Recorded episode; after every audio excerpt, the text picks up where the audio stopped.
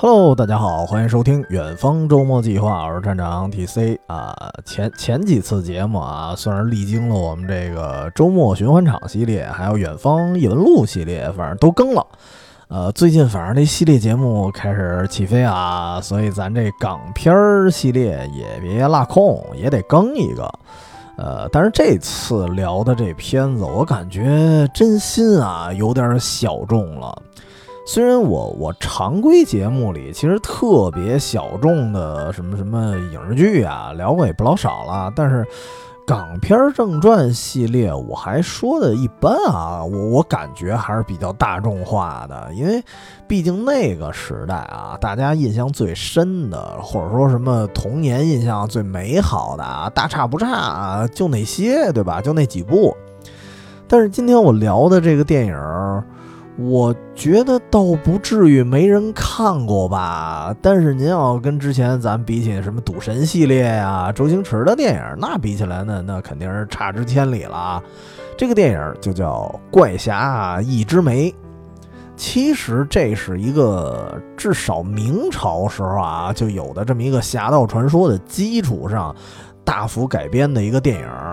这个你可以理解为就是什么喜剧版的一个近代的蝙蝠侠。啊，因为怪侠一枝梅，他这个真身是一个军阀，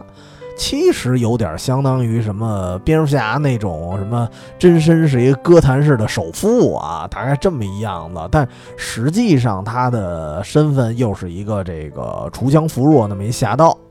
这个我记得当时是在电视台上放过啊，但是重播的次数其实真不算多，而且确实比起刚才说什么周星驰啊、周润发那些大作，也不是特别经典吧，所以就相对小众了许多。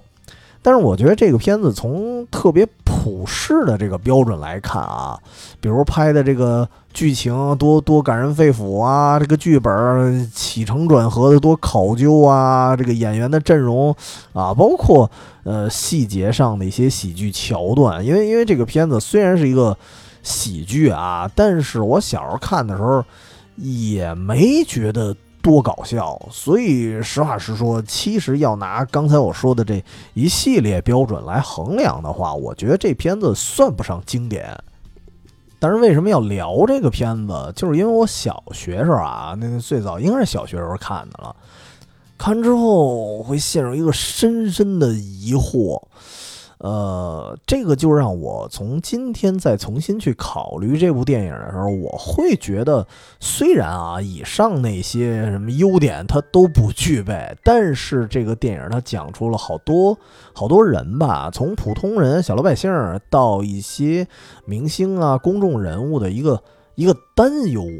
就是关于我如何面对自己和别人眼中的我。这么一个关系啊，虽然这个电影是喜剧，但其实我小时候当时看的时候，我还觉得挺难过啊，看完了还挺堵得慌。然后正好前段时间呢，我也是毫无目的的刷微博，然后就正好看见这片子的剧照了，我就想起来了，我说那正好就就就聊这么一期吧。而且这个电影当时我怎么说呢？到到什么程度啊？对我小时候影响之深，就是我当时刷微博看那么几个剧照，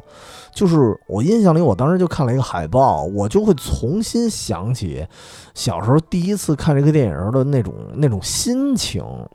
所以本期节目我也是一个纯私货吧，聊聊自己心目中这个给我童年 emo 的一个一个电影了。当然我也。盼望着啊，录完这期节目，正好能碰上同样也看过这部电影的你啊，所以呢，提前咱说一下这个公众号“远方全拼加 FM” 这么公众号，偶尔会更新一些这个图文配套啊，尽量经常更新啊，然后里面也有我们的加群方式。这个电影咱先说说这个电影的算是正题吧，就是《怪侠一枝梅》，它讲了一什么故事？呃，先解释一句啊，就是这个名字，咱叫《怪侠一枝梅》，或者说可能可能叫单叫《一枝梅》的这个影视剧特别多啊，不止一部，有国内的，甚至还有韩国的啊。我记得还一版本是霍建华那个电视剧版本吧，当时来讲好像还挺有名的。反正这种名字的片子挺多的，得有个七八部，有没有十多部我不知道啊，反正七八部得有了。而我说的这个呢，是一九九四年版本的一个港片《怪侠一枝梅》，咱别搞混了啊！回头我录完节目，您您真感兴趣了，回头您一搜啊，一看发现自己看的是韩剧，那就乱套了啊！这还是一个港片，港片正传系列嘛。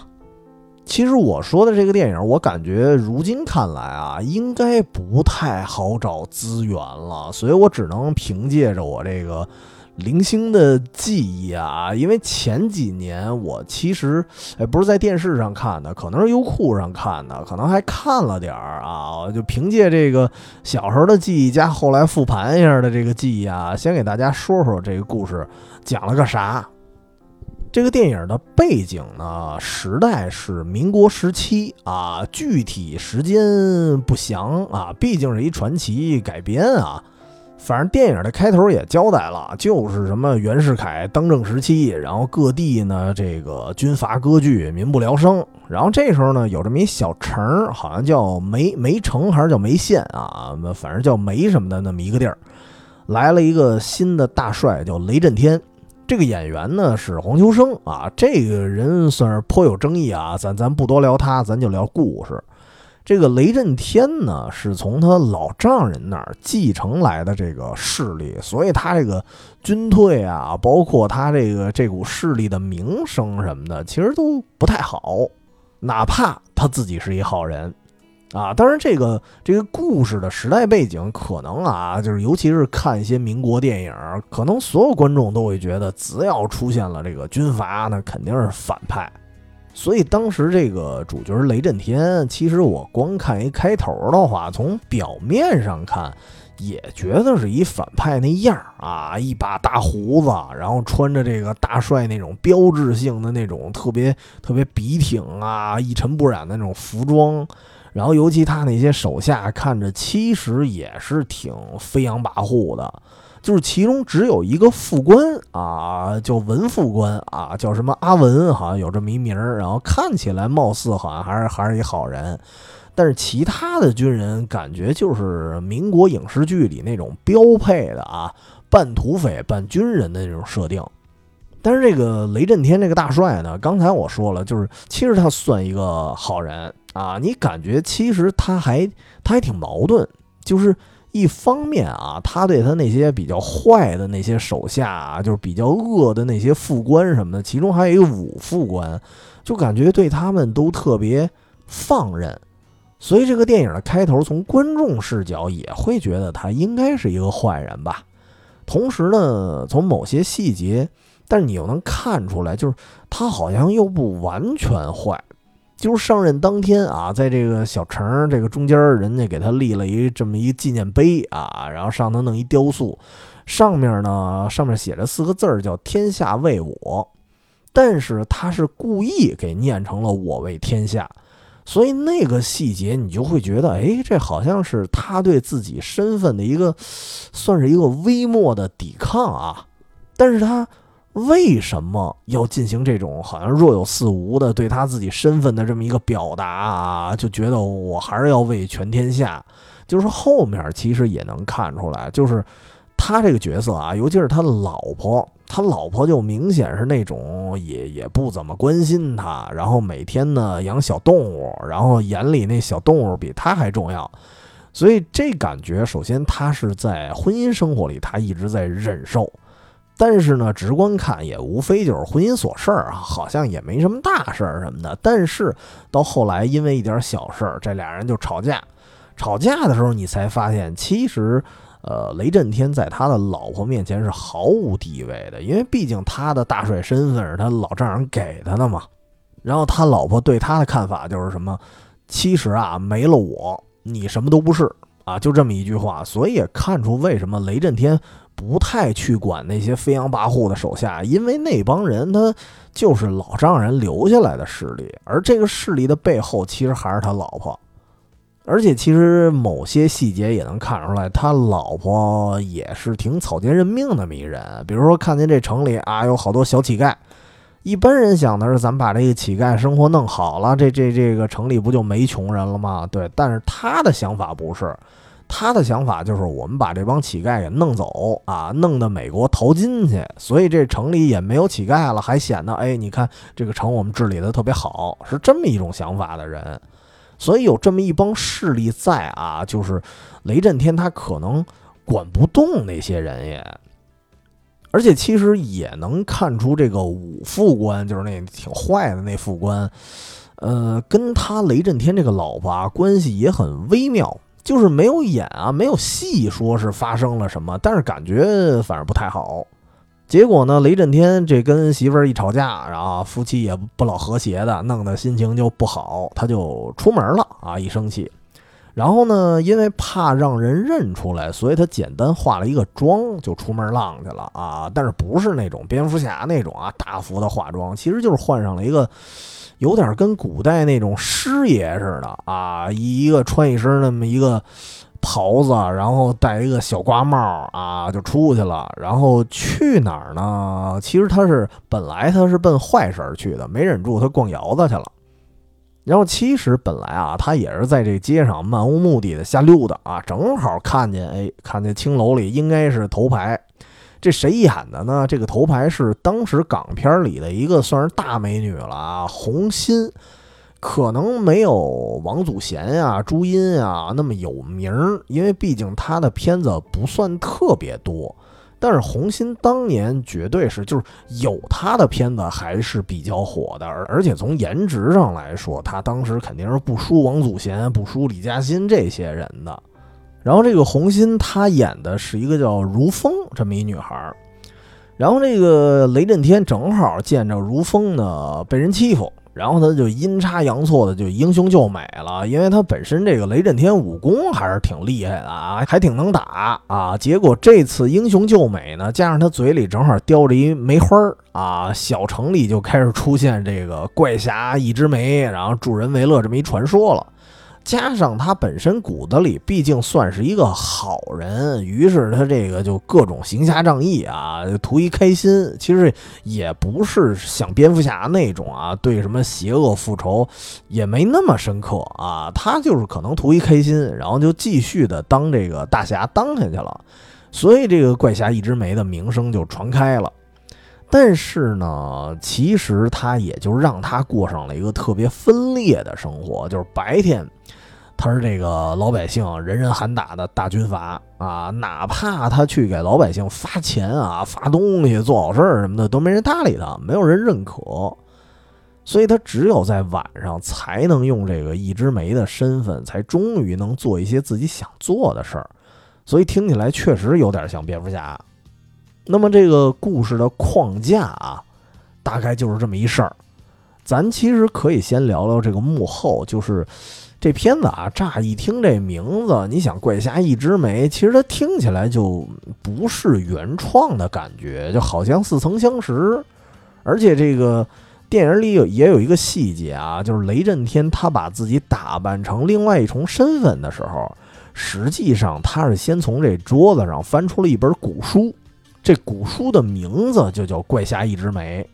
然后他参照着这个古书的封面给自己打扮成这样的，也就是说明什么呀？他电影里的形象是借鉴了一个前人，是一个前辈，所以不是他的原创。然后另外呢，为什么有好多电影啊、什么影视剧啊都用这个名字，都叫什么“怪侠一枝梅”啊？有的可能就叫就叫一枝梅。所以得说一句，其实啊，这一大堆影视剧这些故事的根源。是缘起呢，一个至少是明朝时代的民间传说的人物，这个人就叫一枝梅。这个人呢是一个侠盗，他的名字呢，他的外号啊，其实名字不知道，外号就叫一枝梅。其实这个比较具体的描述可以参考古典小说，比如说明朝那个三言二拍里面，其中之一《二刻拍案惊奇》就有关于这个侠盗的故事。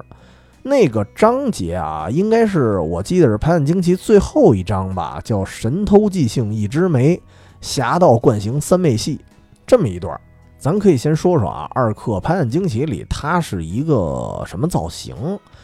这个一枝梅呢，讲他是一个苏州人士啊，苏州的一个神偷，在《拍案惊奇》里其实是有两个外号，一个呢叫懒龙啊，另外一个叫一枝梅。就书中描绘这个人啊，是飞檐走壁，然后悄悄无声息的，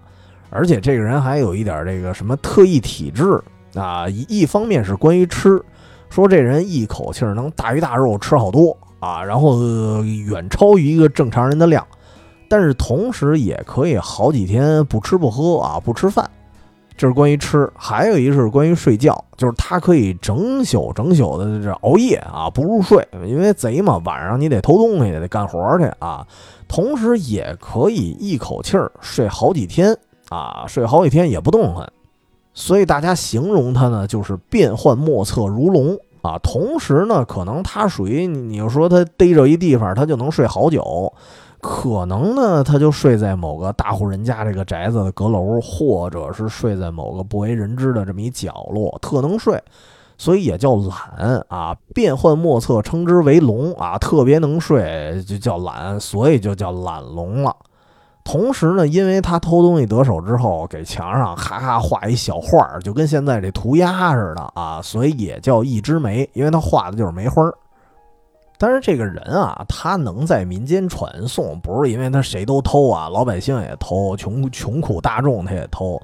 他能在这个民间传颂他的美名啊，而不是臭名远扬，是因为这哥们儿主要是劫富济贫啊，这么一人设。在这个小说里呢，虽然关于他的描述只有一个章节，因为《拍案惊奇》这个小说它本身是一个一卷一卷、一个章节一个章节的这么一个结构。然后每个章节其实都独立成章。刚才说这个章节就是神偷记星一枝梅这个啊，它的篇幅其实不算长，但是记录了特别特别多他这个光辉事迹啊，基本上都是各种什么偷盗活动。他办的这些事儿呢，要么就是啊运筹帷幄啊，要么就是可能是临时急中生智，因为有时候他也会有一些玩儿线了的时候，但是他靠着那种算是极致吧，就给化解了。所以整体这些故事其实还是比较轻松诙谐的那种，比如说我当时觉得还挺好玩的一个故事啊，就是有一次他也是当时也是玩线了，就是有一天夜里啊偷到某一户人家儿，结果呢人家家里人醒了啊，这女主人就一把揪着他脚了，就不松手，然后还喊自己老公说：“我我抓着他了啊，赶紧赶紧弄他。”这个我当时看的时候，我我觉得接下来他会不会就我觉得我我猜啊，他会不会另外一只脚咣当踢人一脚啊，踢这个女主人一脚就给人甩开？但如果按我这个想象啊，就太不绅士了，对吧？怎么能踢女士呢？哎，于是他用了一个什么法子呢？他就是在这个黑暗中啊，迅速并且狠狠地掐住了这个男主人的脚。然后这个男主人就冲着女主喊说：“说你别别别抓了啊，你抓的是我。”然后这女主人就吓了一跳，就赶紧松手了。啊，趁这会儿，这一枝梅跑了。可能啊，这一枝梅掐男主人这个脚的速度非常之快，所以可能没有感觉太大的这个时差。然后加上呢，环境确实比较黑暗，大家比较慌张啊，所以男的被掐住脚的时候，自然而然的就认为这是这是女主人掐的。然后这个女主人后来其实也反应过来，说不对呀，就是我刚才掐的这个脚这个方位应该不是你那个方位，所以最后俩人一聊才反应过来，哦，刚才上当了，本来已经抓住了，但是错过了，然后也让这一枝梅就跑了，家里这钱财呢也让一锅端了。其实这个还算是一个小事儿，这个懒龙也办过一些什么大案要案，甚至也偷过这个知县级别的。哪怕是最后没留神，留下了一些线索，最后也通过什么各种巧计啊给化解了。而且这书里描述啊，他不光是说小聪明、小智慧，他这个人识人见物的能力其实也非常强。我再举一例子啊，他的他的故事咱们不多说，我就说这么一个。这个故事已经涉及到官场里的这个勾心斗角了。其实这里面呢，懒龙不完全算是主角儿。但是已经能看出他这个人有大智慧来了。就是有一次啊，有一个有一知县跟这个懒龙说：“啊，兄弟，帮一忙啊，先先捧一下，说这个知道你手段了得啊，特别厉害。那你能不能帮我偷一个印信？因为什么呢？因为有一个这个叫御史巡案啊，就皇上派过到各地的这么一个检检查人员啊，检察官算是啊，说他呢老找我麻烦，你帮我把他印信给偷走，他就没法干活了。”虽然这懒龙其实他知道啊，一直没知道这个知县是一个贪官啊，但是呢，不知道为什么，就是一直没还真帮他把这个巡案的印信给偷走了。但是呢，一直没把这个印信交给知县的时候，说了一句话，就是说我呀，我偷印信的时候，我藏人家这个房梁上了。然后呢，我看这个巡案在那儿写写画画啊，工作的时候，我看他那个状态，我一眼就能看出他绝对是一个特别明察秋毫的人。这个巡案非常有脑子，所以呢，他丢了东西，他一定能想办法给弄回来。所以我就劝你一句啊，虽然咱给他偷走了，但是你可以假装呢说这个啊，你说地上捡的都行啊，你把这个印信你还给人家。这事儿呢，怎么都能圆回来，但是这个知县他就不信啊！好不容易咱给他印信给弄走了，偷回去了啊，哪儿能还回去啊？啊！然后他就把这个一枝梅给轰走了。然后呢，巡案这边确实人丢了这个印信，他暂时呢就不能办公了，怎么办呢？他就请了几天这个病假。知县这边还偷着乐呢，觉得呵，我这借刀杀人可以啊，对吧？我让我让一枝梅把这东西偷走了，你看他果然不能办公了啊！然后他又不好意思说，他怎么办？装病对吧？所以这知县以为自己阴谋得逞了。但是有一天这个巡案身体好了啊，也正好可能也是借着这身体好了机会，说这个找知县去了，来来来，来我们家吃顿饭。这知县一琢磨，我已经占尽优势了，对吧？我无所谓啊，来就来吧，吃就吃吧，就去人家家了。然后吃了一半饭，这个巡案家里这个仆人还是什么，就大喊着火啦！然后这个屋里就闹得乌烟瘴气、鸡飞狗跳的。这个巡案得干嘛呢？他得主持救火呀，对吧？我们家着了，我肯定得救火去。然后他就从屋里啊，把这个装印信的盒子，其实里边已经空了，因为印信被偷走了嘛。他就把这个装印信的盒子交给知县了，说：“哎，兄弟。”这个你得帮我收好了，因为我这边我得救火呀！啊，我万一保护不了怎么办呢？我得交给你啊！我信任你，你是一县之长啊，对吧？这这地区这么大官，我我能信任谁去？我只能信任你。你先拿回家，我这边呢火灭了，我这边完事儿了，我找你拿回来。结果这么一弄，这知县就傻眼了，说他他知道啊，这肯定是一空盒子呀。但是他也没法说现场我就打开看或者怎么着的，他他也没法拒绝，所以他只能拿回家。他把这盒子拿回家，这么一琢磨，就是啊，我给你这盒子拿走了，然后如果我还回去的时候是一空的，那这巡案肯定得赖我身上啊，所以没办法，他只能把这个印信就塞回去啊，然后还给人家了。但是还回去肯定也是一身冷汗。因为他把印信装回盒子里，再给人这巡案还回去的时候，那说明什么呀？说明这不打自招啊！说明这印信就是我派人偷的呀！所以这时候他才明白，这个巡案太有心眼了啊！不但呢，人家已经知道是我派人偷的了，然后人家呢还没直说，他用这么一种方式呢让我还回来，其实一边呢也是给我面子了，同时也是敲山震虎。我这边呢，就算吓得一身冷汗，我硬着头皮还得把这个这个印信给他还回去。所以最后，其实知县也明白了另外一事儿，就是合着这个懒龙和这个这个一枝梅帮他偷东西啊，可能还不是助纣为虐，其实反而是给了他一个教训，而且也能看出这个一枝梅其实比知县他更了解这个官场。所以这个故事你听啊，虽然一枝梅她的戏份不算很多，但是也是凸显了她的智慧。啊，加上这个巡案确实也不是一般人啊。虽然我记得好像里边也没出现名字啊，就说说了一下官职，但是也能感觉很厉害这么一个人。相当于这个故事是黑白两道啊，一块儿把这个支线给戏弄了一下。那么关于这个一枝梅的故事啊，咱就说这么多。它的传说具体是先有小说还是先有口头文学，这个还真不好说。我估摸应该是先有传说吧。而且其实这个类型的故事在民间不老少。你看什么什么燕子李三儿啊，包括这个抗日时期这个专门对抗日本人那个廖天丁，都是这类型的。这个一枝梅呢，只能算是其中一个。所以其实这些侠盗的形象啊，已经改编过很多什么游戏呀、电影啊。你像廖天丁，我记得有一版电影就是林志颖演的，我们小也是小时候看的。而且前两年还出过这个国产的 Switch 游戏，也是关于廖天丁的。但是为什么这一大堆作品在节目里咱都没聊啊？我只聊了一九九四年这部港片的《怪侠一枝梅》呢？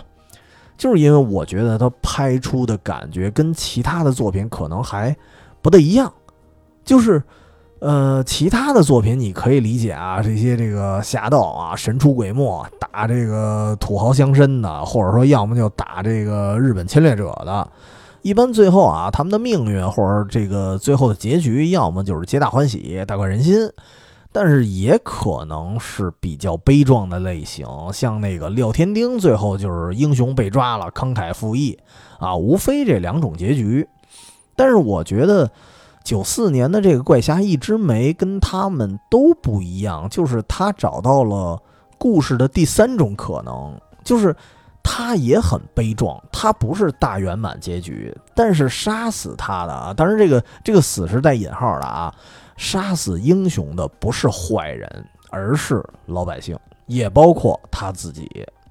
就为什么呢？咱可以说说这个电影的一些细节啊，就是刚才我为什么说这个电影我我看完都 emo 了呢？呃，比较重要的是，这个电影里有两段细节我印象特别深。一个就是雷震天啊，他不是扮演这一枝梅嘛？当时我记得他给一帮小孩子带了好多这个包子啊，好好吃的。然后呢，请这帮孩子吃饱之后，他就他就看啊，大家这个酒足饭饱，很开心的样子。但是呢，像一般的可能有些影视剧啊，这些里面的侠盗啊，就是如果吃好喝好完事儿了，深藏功与名，我就走了。但是他不是啊，这个一枝梅他考虑的还挺缜密啊，就是也也挺绿色环保，也挺健康的。就是他吃完之后，吃饱喝足之后，他觉得，哎呀，这个小孩子刚吃完东西啊，你你不能就往地上一躺，不健康。因为那些孩子是流浪儿嘛，我记得他们吃东西就是在一个破庙的台阶上啊，吃完了之后四四脚八叉的就往那儿仰着那么待着。然后这一枝梅就说：“咱不能这样啊，我带着大家呢，咱唱唱歌，跳跳舞，咱运动运动啊，饭后百步走。”你就感觉这个一枝梅它特别像一个幼儿园的老师，不是说我给大家劫富济贫完了，我带来吃的我扔给你们，我就完事儿我就走了。他考虑的还很全面，你就感觉这个人他特别的贴心，就是比起一般的大侠呢，他可能更有那种亲和力。但是啊，越是这样，你感觉这个落差也就越大。当时啊，这个雷震天跟一帮孩子他还合唱了一首歌啊，就就让我特别有代入感的，也包括这首歌就挺挺难受的。这首歌呢。如果是看过这片子的人啊，我觉得这个片子虽然小众，但是如果您看过，对这个主题曲一定是记忆犹新的，因为这歌它就是一个儿歌，然后歌词啊、什么旋律啊，都属于特别简单、特别好记的那种。对，大概唱什么呢？就是反正那那歌挺幼稚的啊，什么你人品好，心地善良有爱心，然后等等啊，什么村里的女孩都喜欢嫁给你，什么什么这这些词儿啊，这个是电影里一开始小孩子他主动唱给一枝梅的，反正这个词儿呢一听也是特别小孩子的口吻，但是最后呢一枝梅接了一句歌词儿。就是具体那词儿是什么，我我只记得一大概啊，就是就是刚才那帮小孩子唱什么人品好，心地善良有爱心，村里的女孩都想嫁给你。然后一直没唱了下一句，就是你们讲的好美好，但实际上我有烦恼。然后这首歌就各种反复啊，魔性洗脑。所以这首歌给我的感受是什么？就是这帮先是这帮天真无邪的孩子，他起了一个基调，然后落到这个一枝梅这边的时候，他就唱出了自己的一个真情实感。说其实我是有烦恼的，哪怕这些小孩子面前，他也没法去显露，他只能通过唱歌唱那么一句。而且确实，因为那帮小朋友都比较小，就是当一枝梅唱出“其实我有烦恼”的时候，这孩子反响也不大，就是他不会跟一个很成熟的一个长辈似的，可能你你说你有烦恼，可能还问一声：“哟，有什么烦恼啊？咱坐下来说说呀。”对，也没问，这帮小朋友就一唱一跳就过去了。所以当时这个场景给我的感觉其实是挺孤独的。他虽然一直没跟大家一块儿在唱歌，但是唱到最后说我有烦恼的时候，没有人响应。就是这个片段，我后来后来也搜到了，重新又看了一遍。其实就在听这段的时候，我觉得可能更加有体会吧，而而且跟当时的感受差不太多。就是觉得成年人的世界可能好多烦恼都藏心里了，然后。得说一句，就是当时这个场景，它，呃，让我觉得难受，还不光是就是这个独立这么一段儿，其实还得对应着看，就是在剧情的后面啊，因为这个雷震天他不是一直是双面人生嘛，但是后面有一段啊，他就是他想在老百姓面前证明自己是好人啊，甚至想证明自己是一枝梅，但是没有人信他，所以这个雷震天就弄得挺失落的，但是。我当时看这个剧情的时候，我还抱有了一丝幻想，就是我觉得，你看这帮孩子啊，包括你看，呃，现在人也有人说啊，这孩子的眼睛是透亮的啊，他可能不被这个什么社会世俗啊、经验啊所束缚，所以他们的这个什么直觉啊，还是什么的，可能，可能他们更能看出人的好坏。啊，反正民间有时候有这种说法，但实际上你看，其实面对人贩子啊，咱咱按这个社会新闻来说，其实孩子面对人贩子的时候，其实也看不出谁是坏人，所以这个说法，呃，并不可靠啊。但是你知道，很多影视剧，他都爱这么去表现，所以当时我认为，有可能当所有人都不相信雷震天的时候，这帮孩子会相信他，但是呢，嗯，并不是。啊，就是这帮孩子跟他吃喝玩乐可以，一块儿唱歌可以，但是这帮孩子还是不知道他是谁。我记得，我记得本来一直没跟其中一个小朋友啊，还有个暗号，就是互相挤眉弄眼一下。但是他换上那个大帅那身衣服的时候，这个暗号就就不奏效了。所以其实那里的小朋友，你会发现他们跟其他人一样，就。只会相信他们眼睛直观看到的东西，或者说他们认为的一个东西，就是觉得雷震天就是坏人啊，而且雷震天绝不可能是一枝梅。这个你就知道，让雷震天当时是备受打击，可能还寄希望于孩子呢。但是孩子的反应就是一下让他最后的幻想也都破灭了，而这其实是一个。呃，确实也是一个前后呼应，让我更加的觉得嗯挺难受的。而且这段呢，其实也是对应着前面雷震天唱的歌，真的有一点这一语成谶了。然后这个剧情过了之后，你就感觉他弄的这个雷震天这人啊，有点心理失衡了。其实他作为雷震天，他有一点嫉妒自己的另一重身份啊。就这个场景让我觉得也挺诡异的，就是。所以后来呢，雷震天开始以这个一枝梅的造型啊，他想去做点坏事儿啊。结果，因为他毕竟还是喜剧啊，就是有一点阴差阳错，就没注意把这些坏事儿做成了好事儿。比如说，他上街啊，随便见着一人，噼里啪啦就打。正常来讲，你上街打一人，你你你这个动手的肯定是坏人。结果对方认怂了，说其实我我是一罪犯啊，大侠你明察秋毫啊，你一下就发现我是一坏人了。然后这是一段，然后还有一枝梅拿一把大刀，他追砍一个半身不遂一老太太，结果好家伙，一下给人老太太吓得坐起来了 啊，腿还好了，还能跑，还能大跳啊，这点也是一个喜剧效果。但是这个电影是在用一种特别夸张化的手法去表述一种，就是当所有人啊都认为你是一个好人的时候，就无论你做什么，别人都会解读成一件好事儿啊。但是如果人认为你是坏人的时候，不管你干什么，都会觉得你你做的都是坏事儿。这个其实是一种悲哀，也是一个偏见吧。而且，其实我当时看这点的时候，我不知道我我为什么会想起《圣斗士》，因为你看《圣斗士》里当时有一个角色啊，《圣斗士双子座》，那个其实就是相当于十二宫篇的那个大反派嘛，萨迦。萨迦，你看他在第一章的时候，他就是完全是坏人，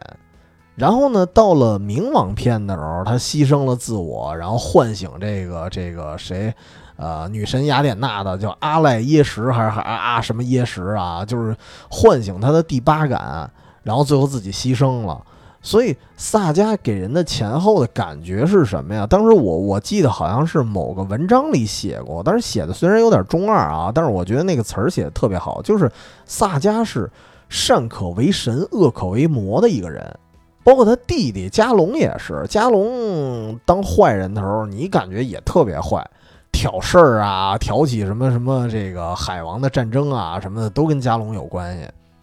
但是到冥王篇的时候，然后他摇身一变变成了好人，最后跟这个什么冥王三巨头之一，然后跟人同归于尽了。最后，最后也是非常悲壮的一个英雄角色。所以，无论是萨迦还是加隆，双双子座这哥俩都是善可为神，恶可为魔，你都可以这么形容。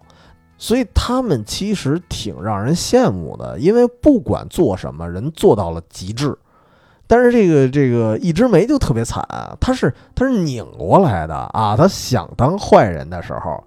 阴差阳错做的都是好事儿；但是他想当好人的时候，没人信他。所以怪侠一枝梅那种崩溃啊，可想而知。那么这这是其中一个细节啊，还有另外一个细节，就是刚才说到这个结尾这个。电影的结尾貌似啊，从表象上看吧，感觉好像是一大圆满，就是雷震天不是没人相信他吗？然后又赶上他手底下那个坏军官，就那个五五副官，一直想谋权篡位，结果呢，这个雷震天他就坡下驴，他就设了一个局。这个局一开始就是他盘算好了的，然后这个这个五副官算是后来出现的一个变数，但是正好也帮他完成了这个局，是什么呢？就是，呃，雷震天一人分饰两角儿，一会儿呢他演雷震天啊，一会儿呢他演一枝梅，然后呢就让老百姓或者说其他的这个革命军啊，因为这里面革命军也在委托这个一枝梅去刺杀雷震天。所以最后雷震天呢做了一个局啊，让所有人都认为是一枝梅为民除害，把雷震天给炸死了啊！只有一枝梅一个人活下来了。但是当时我我看的时候，给我一什么感觉？就是 你发现现实中的他自己，就是他的真实身份是不被别人认可的。然后呢，那没办法，那么好，我我把自己给炸死，我留下一个让你们认可的身份，那不就完了吗？所以这个感觉看似是一个大圆满似的，好像是恶霸炸死了，然后这坏军官也也弄死了，然后他呢以一枝梅这种形象重新出现在大家面前，然后大家才认可他。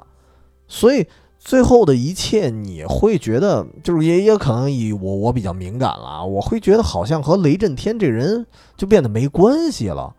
因为老百姓接受的是谁？是一枝梅，他不是雷震天。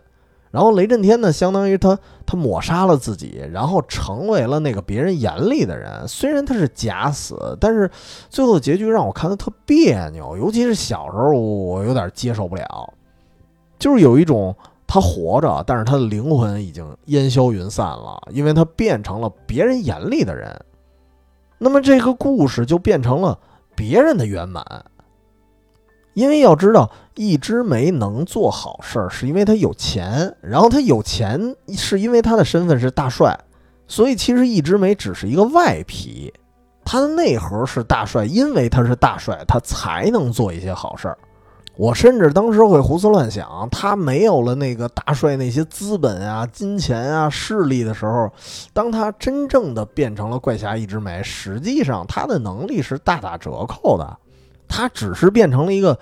呃，有有点功夫的那么一个人，除此以外好像就没啥了。就是这种类似的结局啊，其实好多年后我在另外一个作品里也体验过。那还得说蝙蝠侠，当时蝙蝠侠有一个游戏版本啊，其中呃最主要的三部曲我是通关了，就是阿克汉姆系列、阿克汉姆疯人院、阿克汉姆之城，还有最后的最终章阿甘骑士。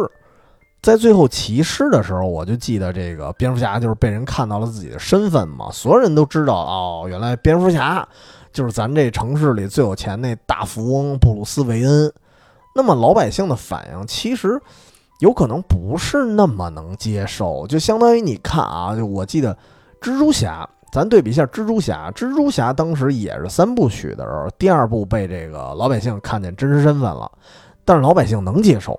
因为。他们觉得，哎呀，为我们这么努力拼命的人，居然是一个孩子。其实大家眼里是带一些怜爱的。这我说的不是漫威宇宙这个啊，不是最新这个蜘蛛侠，我说的是托比马奎尔那个三部曲，就是之前聊过。所以为什么他能被接受？就是我觉得可能老百姓会觉得，其实你跟我们差不多啊，你看面相也是普通人啊，甚至还有点娃娃脸。甚至跟有些人比起，你年龄可能比我们还小呢，所以我们会怜惜你。但是如果你这个英雄是这座城里的首富啊，你是军阀，那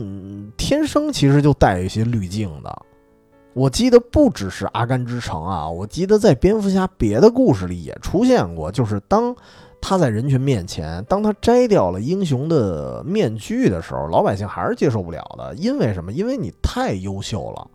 所以有一部分人可能不会那么的感恩戴德。无论你是这个蝙蝠侠也好，或者说你是钢铁侠也好，会给人一种感觉，就是你行侠仗义可能是应该的，因为。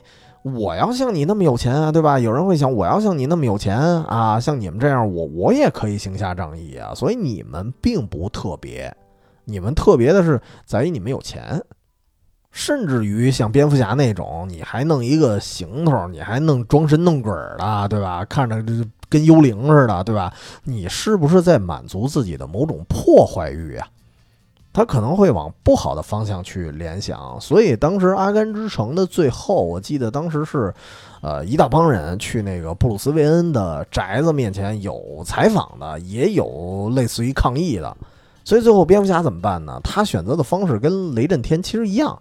直接来大爆炸，然后给自己宅子给炸没了。然后老百姓可能觉得，哎，你消失了，人死为大，那那我们就不管你了。但是最后那个游戏啊，就是玩到最后，就是有一个彩蛋，就是跟他跟雷震天其实也是一样，就是蝙蝠侠还在行侠仗义，只不过呢他换了一个形象而已。那么雷震天其实也是在行侠仗义，那么就是完全变成了一个一枝梅的身份。但是有些细节上我会。觉得雷震天可能比蝙蝠侠他惨点儿，因为你想蝙蝠侠啊，你比如说游戏版里，其实很多人是老早就知道他身份的，是有能理解他的人的，比如说老管家阿尔弗雷德，对吧？比如说蝙蝠侠家族里那些其他的英雄，然后比如说警察局长，这些人，这些人知道他。但是呢，雷震天这个角色几乎是没人理解，好像我印象里当时只有那个文副官，就是最后雷震天做局假死之前，其实文副官才刚刚知道他真实身份，而且至少啊，文副官是一开始就理解大帅的，就认为你就算不是一枝梅，其实我也认为你是一好人，所以这个片子里，我感觉文副官是唯一能理解他的人。啊，当然，不过我怀疑啊，恶副官其实就是武副官，其实也知道一枝梅的真实身份。当时也有一个细节，但是后来这个片子好像就没提，因为呃，一枝梅以就是雷震天以一枝梅的身份抽过武副官一嘴巴，然后脸上呢留了印儿，然后第二天呢又以雷震天以大帅的身份也抽了他一嘴巴，然后另外一张脸上就是一个左边脸一个右边脸嘛，也留了一个手印儿。然后当时这个武副官对着镜子看的时候，还满脸的疑惑，甚至好像还拿出尺子，好像量了一下子啊。这细节我有点忘了，好像有那么一镜头。所以我当时在猜，因为他一量完了，他可能觉得，哎，这俩手印好像差不多。所以在他眼里，他是不是已经怀疑一枝梅和雷震天是一个人了？但是后头好像好像没演。但是整体来说，呃，知道一枝梅身份的人并不多，而且理解他的人就就更少了。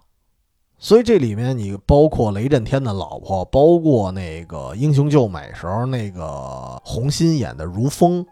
每个人其实只知道他一半的面孔，所以他比蝙蝠侠我觉得更加分裂。这里面其实还有几个让我觉得特别细思极恐的段落，就是一个就是刚才说如风。如风表面上是一个青楼女子，实际上她是革命军，她一直就想刺杀大帅，而且有一次刺杀的时候，甚至已经近距离的看见雷震天了，而且雷震天那时候还喊出他名字，甚至还保护他。然后如风的表情貌似当时也是也是一怔啊，就好像也是吓了一跳，然后好像是互相认出来了。但是后来他们之间的对话呀什么的，你感觉如风好像还是不知道他真身份，就就感觉特别奇怪。但总体来说还是挺悲哀的，就是你也不知道他是装糊涂啊，还还是真糊涂。而且我觉得更悲哀的是，就是雷震天他发现，哎，文副官其实跟如风他们俩是旧相识。其实如风一开始觉得，哎呀，文副官给这大帅干活，肯定就是狗腿子啊，肯定就是坏人。然后这个雷震天还用这个一枝梅的形象去帮文副官去解释，说啊，这个人是我派到大帅身边的一个卧底啊，他还是好人。然后最后眼睁睁的看着俩人拥抱，就感觉从。前半段的剧情设定，我以为啊，因为雷震天的老婆的设定就是一个很自私一个人，他不一定是反派，但我觉得一定会分开跟雷震天。但如风呢，明显是一直没一见钟情的人，所以我以为他们俩会在一块儿。所以最后到结局，你发现如风是明明可以认出他，但是认不出来。然后雷震天最后呢，也在帮别人做嫁衣。让文副官跟如风在一块儿了，这个我看的也有点失落。然后另外有一个，当时好像有一点细思极恐，后来我又看了一遍的时候，我就觉得还是没太搞明白的一个结局啊。就是后来就是一枝梅做了一局，把雷震天看似啊给炸死了，然后他以这一枝梅的身份重新生活，然后重新生活之后，他不是就自己逍遥自在去了。他又找到自己老婆了，又又找回原配。那时候他老婆已经失势了，军队也没了，对吧？钱可能也没了。然后因为他喜欢宠物呢，他就开了这么一宠物店。这时候雷震天悄悄去找他，我觉得可能算是一点点温馨的一个结尾吧。但是这时候这个雷震天老婆突然说自己怀孕了。但是这段呢，我就觉得有一点怪怪的，因为在剧情里啊。他们俩感觉是没有夫妻生活了，反而呢，这个武副官曾经跟雷夫人有一段对话的戏，虽然没发生什么，但是明显感觉雷夫人对这个武副官虽然啊说话的时候一通贬低，但是他说话那口吻特别的特别的颤抖啊，就有一点这个春心荡漾的那么一感觉。虽然后边也没演发生什么了，但是你总觉得不不太对劲儿。所以这个结局就会觉得好像是结束了，但是会觉得雷震天他并没有过上自己想要的生活，而且那个孩子总感觉也不是他的。所以看到这个电影的结局，小时候看我就感觉不很完美啊，但是长大了再看呢，也让我觉得就就像一个戏中戏嘛。雷震天就是一个演员，最后他。扮演了一枝梅，而且他再也出不了戏了。这个就，比方说有一点像现实里很多什么娱乐圈的明星啊，他给我们普通观众的一个感觉是是，比如说光彩照人啊，还是还是什么什么一个人设。但是这些其实就是他们的角色，甚至有时候他可能不是刻意立的人设啊，就可能我们是看了看了他演的电影，我们就觉得他可能是。呃某种某种人，然后其实不是不是说演员出不了戏，而是观众出不了戏。然后一旦发现这个人在现实里跟我们想的不太一样，我们可能就不高兴了啊，甚至可能还掉粉儿。所以很多，我觉得演员可能应该也在战战兢兢的悬着做人吧，我不知道啊。但是有一部分演员可能比较浪啊，比如前段时间刚逮起来那个。但是这个刚才说的有点负面啊。但是如今，呃，因为这个片子我在重新在梳理、重新琢磨的时候，我觉得就是虽然我前半段节目稍微负面点儿，但是最后啊也得也得说的稍微正面一点了，就是我是觉得啊。公众人物也好，普通人也罢，谁不是跟演员一样活着呢？对吧？我记得当时好像是应该是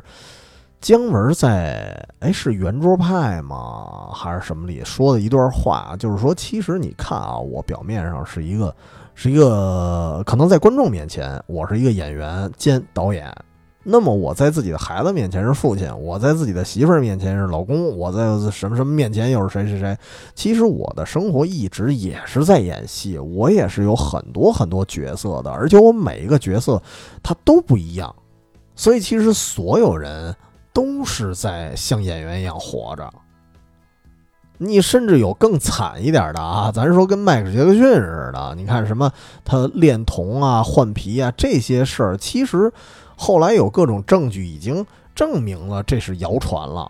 但是到现在呢，甚至他都死了，还有人其实还在争议真假，就是还各种传说，有有可能传说他还活着啊，有有可能还有别的传说。那真的感觉这个人他连生命都已经不属于自己了。虽然听起来有点悲伤啊，但是这这个他是一极端例子啊。其实我是觉得，确实大家都一样，都是。可能活成了部分别人眼里的样子，然后部分可能是自己还喜欢的样子，但是要像所有人全都保持自我，其实挺难得的，而且也不老合适的，有点自私。为什么说咱咱有一词儿叫什么“男人至死是少年”，对吧？但是如果您该扛事儿的时候，或者说父母身体不好的时候，孩子需要你的时候，您还是少年，那就不老合适了。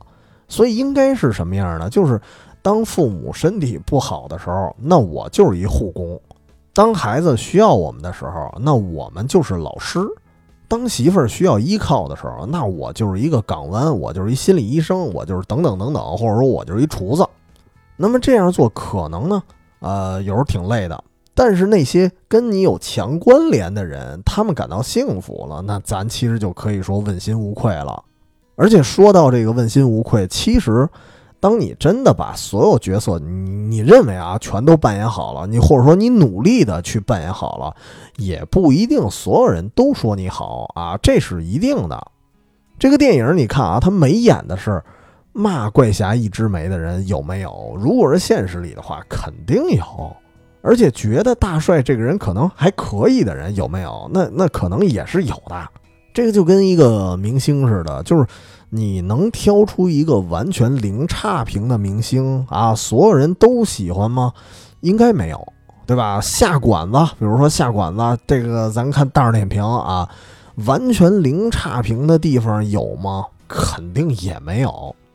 但是如果有差评，一定说明这个人这个东西他就是有残缺的吗？或者说他就有很很严重、很核心的缺陷吗？也不一定啊。我真见过有那种什么，有一人去酒吧了，真的是我我看的是酒吧里的那评价啊。有一人去酒吧了，然后去了酒吧，他给差评啊。这个差评的原因是什么？不是因为酒不好喝，是因为他觉得。太嘈杂了，太吵啊！然后，哎呀，我给给一星差评。我说这个就很奇怪吧，大哥，您都来，您都来酒吧了，您还嫌吵？那你去修道院得了。所以其实脑子有包的人也很多，所以这个就有的东西啊，有的评价那只能直接屏蔽。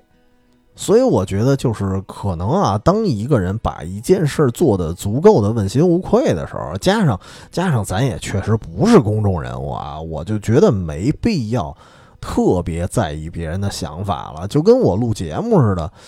我不太奢求所有人都赞同我，而且要是真的所有人都盲目的赞同我，也挺吓人的，也挺邪乎的，就跟邪教似的了。但是不赞同我吧，我也希望那您就别搭理我，因为什么呢？因为我觉得我做节目，我本身的特点就是我我无论是观点还是我说的事儿，都是我亲身经历的一些故事，亲身的一些体验吧，更多属于我自己很个人。所以听节目能听到。能听懂并且听到一些共鸣的人，那我相信我们可能是同一类人，同时也是我所追求的这些听友。所以其实我录节目，其实录的还比较怎么说呢？指向性比较强吧。就是